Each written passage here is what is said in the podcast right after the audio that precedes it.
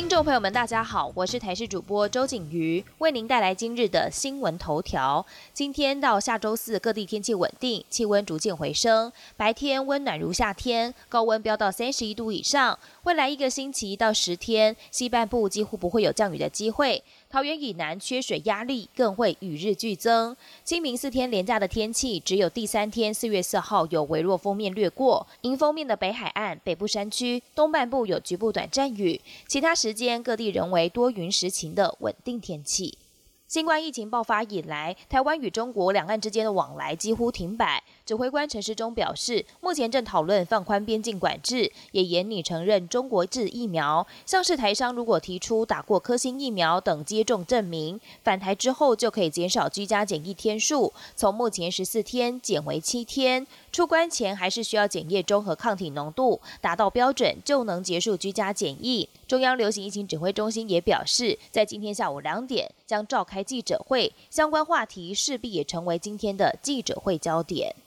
法国二十六号新增的确诊病例四万一千八百六十九例，是连续两天单日新增确诊病例超过四万例，累计大约有四百五十二点七万例确诊，超过九点四万例死亡，确诊人数超过俄罗斯，更成为继美国、巴西、印度之后全球第四多的确诊国。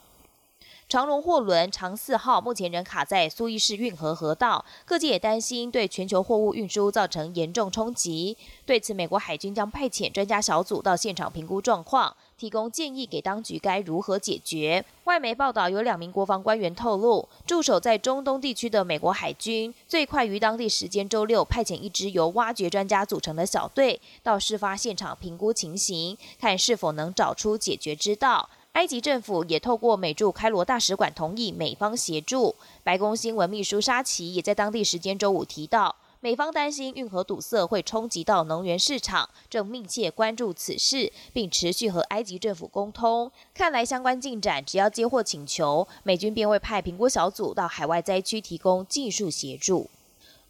蒙古气象单位发布预警，未来三天甚至更长的时间，蒙古大多地区已经出现危险等级的沙尘暴天气。中国跟进发布警报，沙尘暴天气二十六号开始在蒙古国西部已经形成并快速移动，最大风速可达每秒二十六到二十八公尺。中国中央气象台也跟进发布沙尘暴黄色预警，预计二十六号晚间八点到二十七号晚间八点，内蒙古中西部地区也会有沙尘暴。接下来还会笼罩中国大陆北方各地，长达三百年没有发生大规模喷发的富士山，何时再喷发，一直是日本当局的隐忧。过去富士山百分之九十六的喷发都是中小规模，专家担心下次喷发很可能变成大规模，波及范围跟着扩大。因为由静冈县、山梨县跟神奈川县组成的富士山火山防灾对策协议会发布最新修订的富士山喷发防灾地图。预估喷发量将会来到十三亿立方公尺，是过去的两倍。